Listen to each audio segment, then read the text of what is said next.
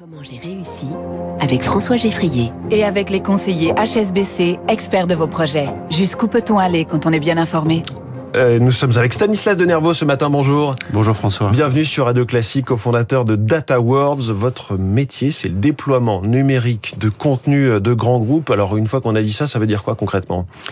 Alors le contenu numérique, c'est le contenu digital, c'est euh, pour être très concret, c'est les sites e-commerce, c'est le contenu que vous avez sur les réseaux sociaux, c'est ce que vous voyez sur votre ordinateur qui concerne les marques, pas uniquement les grands groupes, mais les marques qui veulent aller à l'international. Les fiches produits, euh, les, les, les posts sur les réseaux sociaux, les images, les vidéos, les textes. Tout ce que vous voyez, c'est du travail, c'est de la production, c'est de l'adaptation, et donc aller à l'international, c'est pas uniquement traduire, c'est adapter. Et donc les marques ont compris qu'il fallait euh, mettre beaucoup d'attention à ça, puisque vous avez, euh, les Français, on est 5% euh, de la population, euh, donc il faut toucher 95% de la population, et chaque pays a sa manière de voir les choses, chaque pays a sa manière de penser, de traduire, de, de, de, de, de s'exprimer. Il faut adapter à la fois le contenu à la marque, il faut garder une cohérence de marque, et en même temps l'adapter à chaque pays. Comment la Chine, vous... Oui, justement, comment vous gérez la singularité de chaque marché? J'imagine le marché chinois, c'est la culture Internet n'a rien à voir avec celle qu'on connaît, la façon de s'adresser à son public, même le design à la limite des sites n'est pas du tout le même? Alors on a une équipe, on a une équipe multiculturelle, on a une équipe formidable de euh, 40, 45 nationalités. Alors j'ai pas le chiffre ici parce que ça change tous les jours. Euh, on a des, des gens dans tous les pays du monde, en tout cas dans beaucoup de pays, qui travaillent et qui vont adapter. Donc on part d'une base technologique, on a une équipe technique, on a des gens qui sont des web marketeurs et on a des gens qui sont des spécialistes de pays. Et ce mix culturel, ce multiculturalisme euh, permet de travailler, d'adapter euh, en frontal, c'est-à-dire 25 pays à la fois pour oui. certaines grandes marques, d'adapter tout le contenu au quotidien. Et, et, donc vous travaillez pour quel genre de clients? C'est notamment Alors, dans le luxe on a commencé par le luxe il y a, il y a 25 ans. C'était les premiers à être très exigeants sur la qualité du contenu. Et progressivement, on s'est ouvert à toute euh, une série de, d'industries. Aujourd'hui, on travaille pour... Alors, on a 30% de clients français.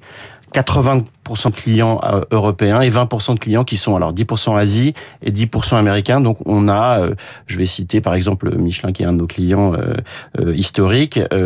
on a des clients dans différents types d'industries.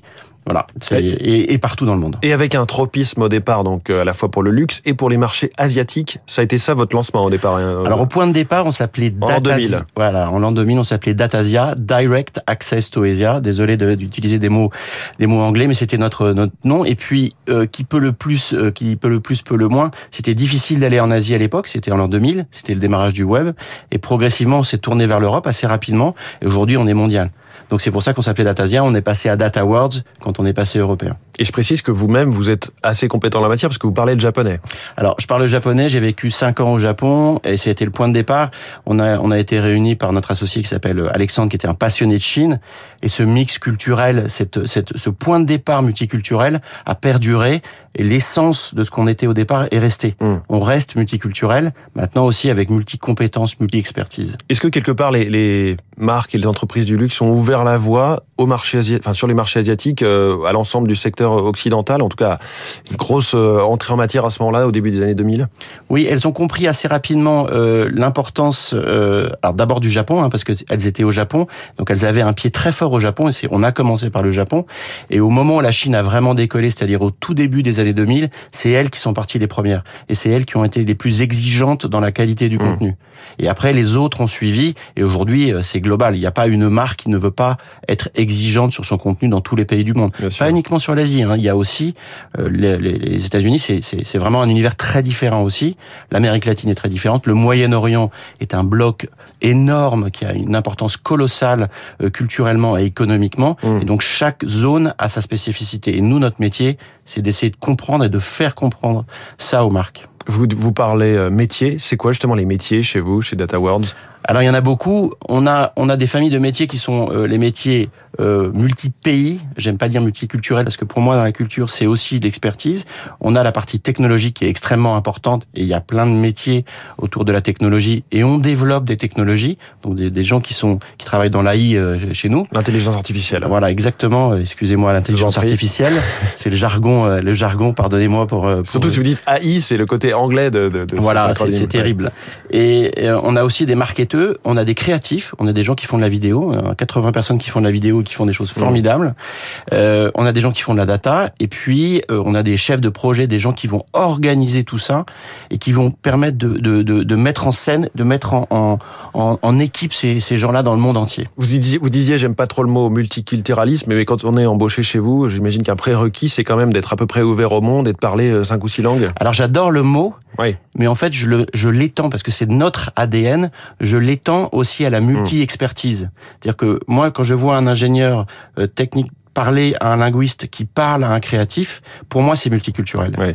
C'est c'est le sens large. Et donc quand j'emploie le mot multi-pays, pour moi c'est vraiment la compréhension des différents pays. Et c'est deux choses différentes. Donc on a on a appelé ça nous le multicultural ingenuity. C'est notre ADN, c'est notre mot. Encore de l'anglais, désolé. Euh, on est un groupe C'est international. normal, oui, pour euh, ce on est un groupe international, mais notre essence, notre notre ADN, ce qui nous porte, c'est le multiculturel. Et comment est-ce que vous avez réussi jusqu'à présent, là, depuis 22 ans que vous avez commencé? Alors il y a deux choses, c'est une équipe formidable. Et ça je pense que tous les entrepreneurs le diront. On a j'ai vraiment une équipe formidable. Et justement très diversifiée, la passion, euh, l'énergie positive, collective. C'est l'envie tous ensemble. Et ça reste on reste on a une flamme parce qu'on a une mission, on sent qu'on a une mission, c'est d'aller euh, d'aller déployer à l'international, c'est c'est un beau métier. Stanislas de Nervo et son beau métier, cofondateur de Data Worlds. Merci beaucoup d'être venu ce matin dans Comment j'ai réussi sur Radio Classique. 6h53 dans quelques instants, 3 minutes pour la planète et l'État qui veut former ses agents à la transition écologique.